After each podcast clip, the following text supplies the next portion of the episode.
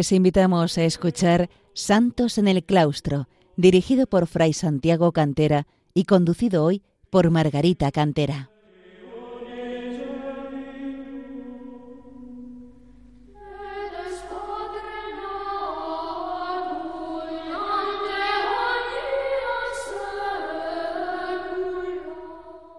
Queridos oyentes de Radio María, bienvenidos al programa Santos en el Claustro, en el que intentamos acercar a los hombres de nuestro tiempo el ejemplo de tantos monjes y monjas que a lo largo de los siglos han alcanzado la perfección cristiana, la santidad, en su vida retirada de oración y sacrificio en el claustro de los monasterios. El Menologio Cisterciense de 2019, la recopilación de los santos y beatos de la orden que son recordados en sus monasterios, recoge esta poesía que refleja el valor que el ejemplo de los santos tiene en nuestra vida cristiana. Son tus santos, Señor, nuestros amigos, son señales de luz en nuestra marcha, los recodos más bellos del camino, manantiales seguros, un descanso. El clamor que repite tu mensaje, resplandor que persiste por los siglos, un ejemplo que alienta nuestros pasos. Por tus santos, oh Dios, te bendecimos, por tus santos, oh Padre, te alabamos. Entre los frutos de santidad del cister femenino en sus primeros tiempos, voy a dedicar hoy nuestra atención a tres santas de distintos orígenes geográficos, Francia, Italia y Polonia. Con ello también vemos la difusión de la orden cisterciense y la floración de su modelo de vida monástica y cristiana. Empecemos por Santa Arcelina, de la que disponemos de muy poca información, pero suficiente para ver en ella un modelo de monja bernarda y de su entrega a Dios. Nació en 1121 cerca de Claraval, en el seno de una familia noble emparentada con el santo cisterciense Bernardo. Posiblemente era su sobrina. Cuando la niña tenía cinco años falleció su padre, y su madre, que ya antes destacaba por su vida de oración y caridad hacia los pobres, se retiró al monasterio de Boulancourt acompañada de su hija y bajo la dirección espiritual del citado San Bernardo. Desde muy pequeña tuvo una fuerte vivencia espiritual y notaba la presencia de un ángel que la reprendía si hacía alguna travesura o no se comportaba adecuadamente. A los doce años decidió consagrarse plenamente a Dios y a una vida de oración y sacrificio.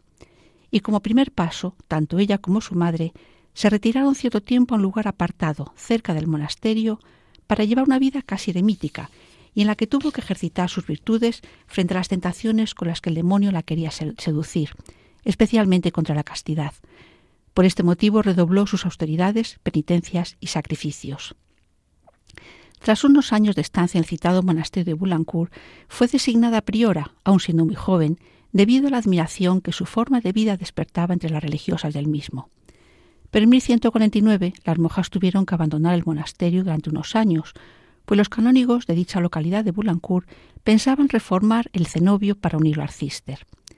Por este motivo, Arcelina se retiró por consejo de su pariente San Bernardo al cenobio de Polegny, donde una sobrina del santo era abadesa. Y allí permaneció unos años, ejerciendo en él el oficio de sacristana, lo que le permitió volcarse de manera especial en el servicio de la Iglesia y una intensa vida de oración.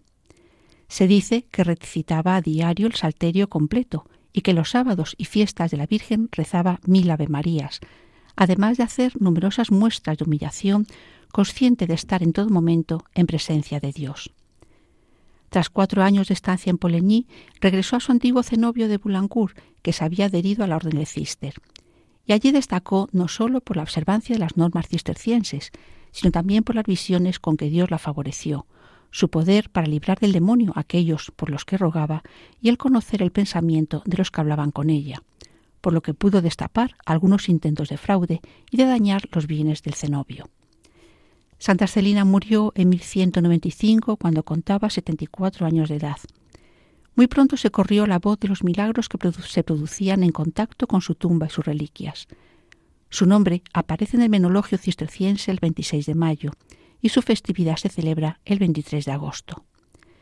Por otra parte, Santa Franca de Piacenza nació en esa localidad italiana en torno a 1173 en la noble familia de los condes de Bisalta, Preocupación de sus padres fue dar a la niña una buena educación intelectual, pero sobre todo cristiana, coincidiendo con la manifestación temprana por su parte del deseo de consagrarse por entero a nuestro Señor. Por este motivo, cuando tenía siete años, fue confiada a las monjas benedictinas de la abadía de San Ciro o San Siro de su localidad natal. Al cumplir los 14 años, completada la etapa de noviciado, empezó una vida de duras renuncias y austeridad, especialmente la comida, adoptando la costumbre de no comer nada que estuviese cocinado. Su vida de virtud movió a las monjas de su monasterio al elegirla, a elegirla como abadesa, siendo aún muy joven. Hay que destacar que si no intentó imponer a las demás religiosas su régimen extremo de austeridades, si las impulsaba a cumplir de manera plena la regla de San Benito, tal y como debía regir en su cenobio, y a que dedicaran algún tiempo al estudio de las Sagradas Escrituras y de los padres, dentro de un silencio monástico apenas observado entonces en su cenobio. Por este motivo, por ese deseo de vida más observante, algunas de las monjas empezaron a mostrar su disgusto hacia ella, destacando de manera especial una hermana del obispo de Piacenza que consiguió mover a otras y a su propio hermano contra Santa Franca, que sería obligada a abandonar el cargo. A esta oposición se unieron algunas de las principales familias de la ciudad, que no estaban conformes con que sus hijas, residentes en el cenobio, vieran empeorada su calidad de vida material en él si salía adelante la reforma deseada por Franca. Y eso, pese a que en un momento previo se había ganado el favor y cariño de muchos ciudadanos de Piacenza por su, exitosa mediación el enfrentamiento que por motivos económicos había entre la ciudad y el Papa Inocencio III. En medio de las calumnias y falsos testimonios que contra ella se movieron, mantuvo siempre la paz y el abandono en manos de Dios. En esos momentos recibió la invitación de Carencia Visconti, una joven de una familia muy rica, para retirarse al monasterio cisterciense de Rapalla, cerca de Génova, considerado de más estricta observancia. Finalmente, ambas decidieron emprender la fundación de otro cenobio cerca de Piacenza, en la montaña conocida como Montelana, acción que fue posible gracias al apoyo prestado por los padres de la citada carencia, que aportaron el dinero necesario para la obra. Uno de los aspectos que a Santa Franca traía del cister era la sobriedad de la liturgia y de manera especial de las manifestaciones artísticas en sus edificios. Se dice que la decoración de su primer monasterio, llena de monstruos, figuras mitológicas, escenas frívolas y símbolos extraídos del paganismo, le eran como espinas en sus ojos y no le dejaban hallar la paz ni conciliar el sueño. Por este motivo, Santa Franca es invocada contra las pesadillas, así como contra las afecciones oculares. Cuando el edificio estuvo terminado, en 1214, Santa Franca y Carencia se trasladaron a él junto a nueve monjas de San Ciro que querían seguir la vida observante del cister, bajo cuya jurisdicción se puso la nueva fundación. Nuestra santa fue designada abadesa y Carencia priora pero el lugar elegido para el cenobio no resultó adecuado, como ocurría con frecuencia en los momentos fundacionales, pues los problemas de salubridad o de otro tipo derivados de la localización de una casa se descubrían a menudo al vivir allí de manera continuada. Por ese motivo, al cabo de dos años tuvieron que trasladarse, primero a Valeria y posteriormente a Pectola. Como es norma en la orden de Cister, la iglesia fue puesta bajo la advocación de Santa María reuniendo un número elevado de religiosas, algunas de las cuales aportaron sus bienes para que la casa pudiese consolidarse, nuestra santa, abadesa de la misma, se entregó a, a su vida habitual de duras penitencias, ayunos y oración. Y tanto era su ardor por consagrar a Dios la mayor parte del día, que empezó a dedicar también muchas horas de la noche a rezar en la iglesia. Sus compañeras comprobaron cómo su salud se debilitaba rápidamente por, tan fuertes austeridades y falta de descanso, de modo que determinaron cerrar la iglesia por la noche para obligarla a retirarse a su celda a reposar. A pesar de todo, sus ruegos consiguieron abrir las puertas, después de que la encontraran dentro sin saber cómo había entrado, y así continuar su vida de oración, venciendo de diversas maneras el sueño que le llegaba en esos momentos. A ellos unían los reiterados intentos del demonio de impedir esta oración, incluso con golpes, algunos de los cuales dejó huella permanente en su cuerpo. También intentaron sus monjas moderar sus prácticas de alimentación, queriendo forzarla a comer alimentos cocinados para calmar las persistentes molestias de estómago que su régimen le producía. Pero ella se mantuvo inflexible, señalando que los dolores que sufría en esta vida le servirían para evitar los de la vida futura y que los remedios humanos no sirven de nada ante las enfermedades que Dios envía para sanar las heridas de nuestras almas. Santa Franca falleció el 25 de abril de 1218, cuando tenía 43 años de edad. Su cuerpo fue enterrado en su monasterio, sufriendo luego diversos traslados hasta reposar en la actualidad en la iglesia de las benedictinas de San Raimundo, en su ciudad natal de Piacenza. Su culto fue permitido oralmente por el Papa Gregorio X y se difundió no solo por la diócesis de Piacenza, sino también por las cercanas de Bobbio y Pavía.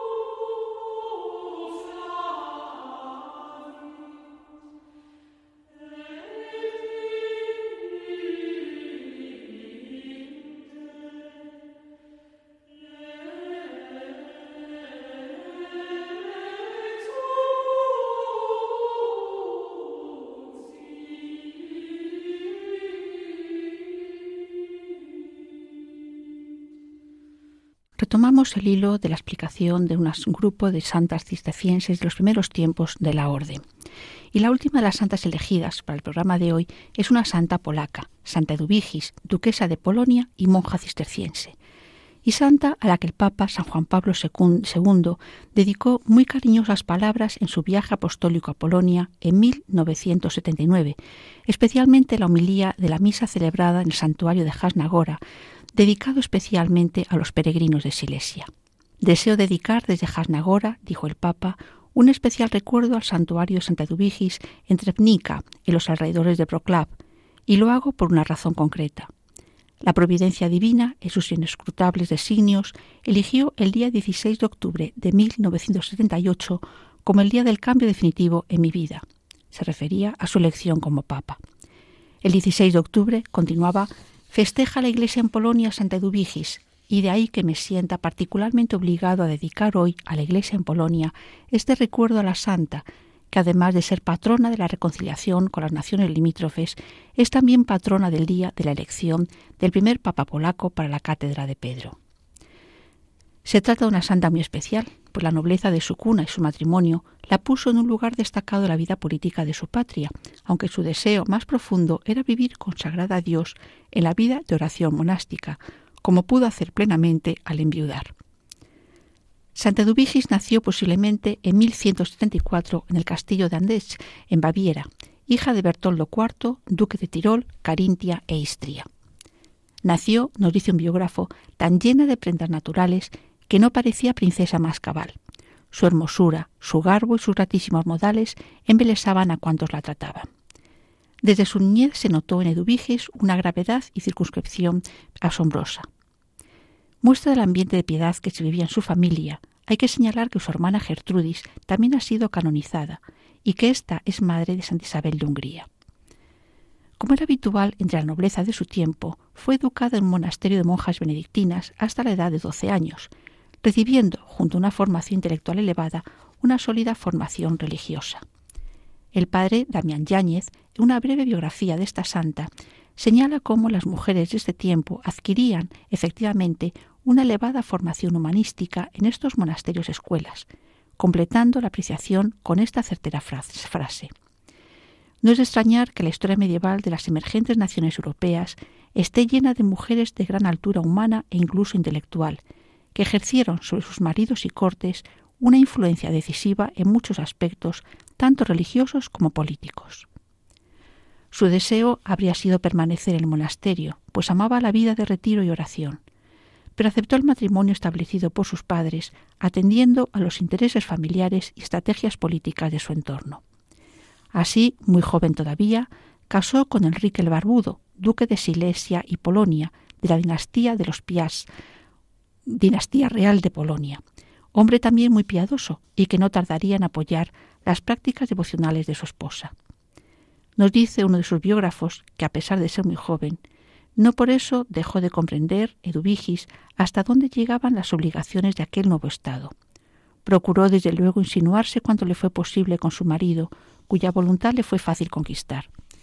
Dispuso las cosas de palacio con tan buen aire y arregló de tal suerte todo el gobierno interior y doméstico que su casa más parecía de religión que palacio ducal. Así es cierto, ordenó la vida de palacio de acuerdo a un horario fijo, regular, como ocurre en los monasterios, y envuelto en un ambiente de piedad que no suponía, sin embargo, privar de las distracciones normales y sanas de las cortes.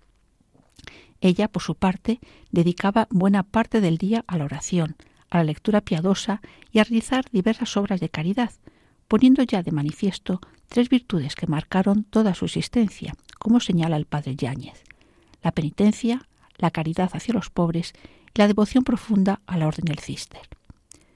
Muy consciente de la trascendencia que su ejemplo tenía en su entorno y en toda la sociedad por su nobleza de nacimiento y su matrimonio, afirmaba a la mayor elevación del nacimiento corresponde mayor elevación de virtudes, y las personas que más descuellan sobre las otras están más obligadas a la persuasión del buen ejemplo.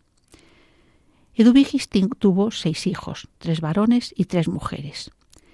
Tras varios años de convivencia matrimonial, a petición de ella, los esposos hicieron voto de castidad conyugal, y Eduvigis se volcó en la educación de sus hijos, al tiempo que mantenía sus prácticas de piedad y caridad, dando de comer de forma habitual a un número elevado de pobres a los que servía incluso personalmente y visitando los hospitales para cuidar de los enfermos y pobres en ellos acogidos.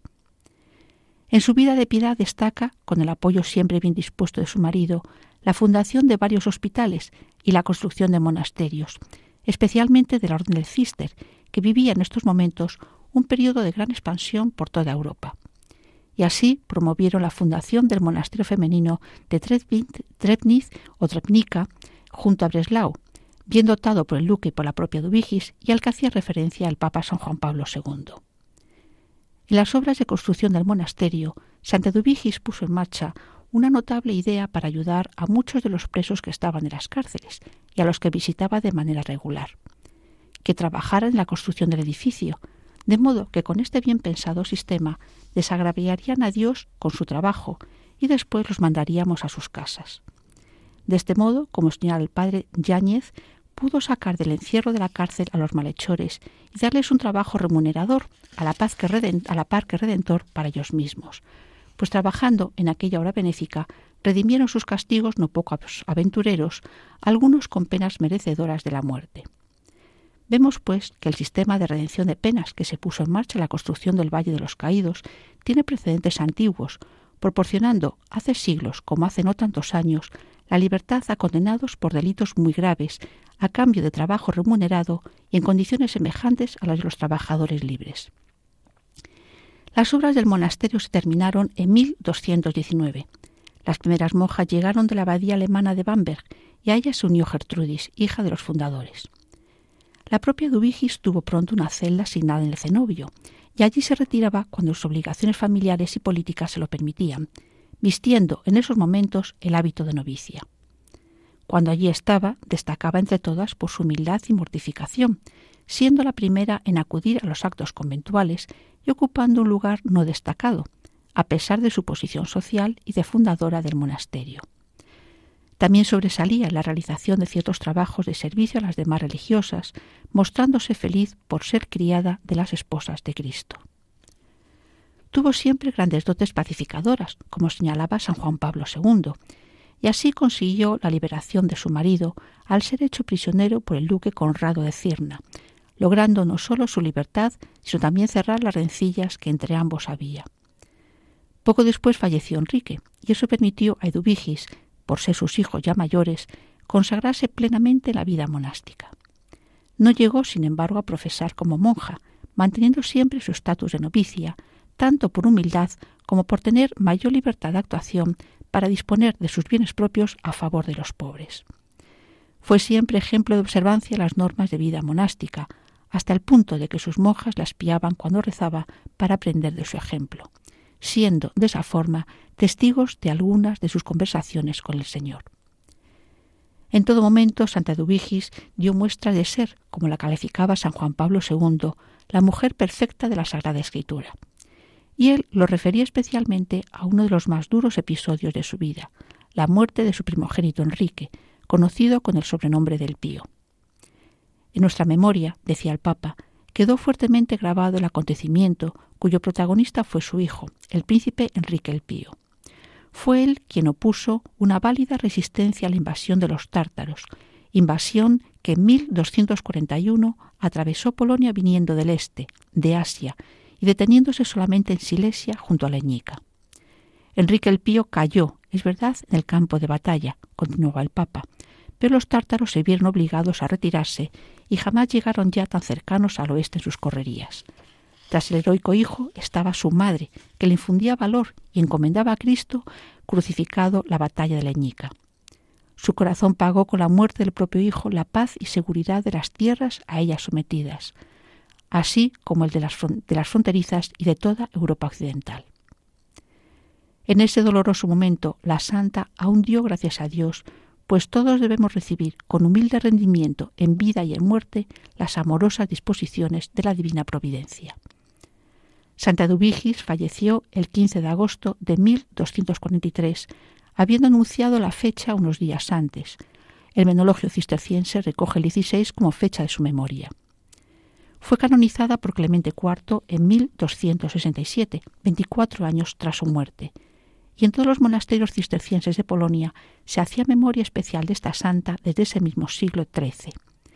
Inocencio XI y Clemente XI extendieron la fiesta a toda la Iglesia. Uno de los rasgos más destacados de la santa fue su profunda devoción mariana, que externamente se mostró en llevar siempre en su mano una pequeña imagen de marfil de Nuestra Señora, que no dejaba ni de día ni de noche. Y cuando falleció, nos dice un biógrafo, quedaron tan apretados los tres dedos que con gran dificultad pudieron quitarla de entre ellos. Incluso cuentan las crónicas que cuando años después de su fallecimiento se trasladó el cuerpo a un lugar retirado de la iglesia al monasterio, pues el continuo flujo de peregrinos impedía el recogimiento de la oración, se encontró que estaban incorruptos los tres dedos que habitualmente sujetaba la imagen, indicando, como señala el padre Yáñez, el favor que Cristo hizo a nuestra sierva para mostrar a todos lo que le agrada en las almas, ese cariño íntimo hacia su madre que nos dio Él como regalo. Que estos ejemplos de santidad nos sirvan para reforzar nuestra devoción mariana y la plena confianza en los siempre sabios planes de la providencia divina. Les recuerdo que pueden volver a escuchar este programa en el podcast, así como ponerse en contacto por escrito con nosotros en el correo electrónico santosnelclaustro@radiomaria.es. Que Dios les bendiga.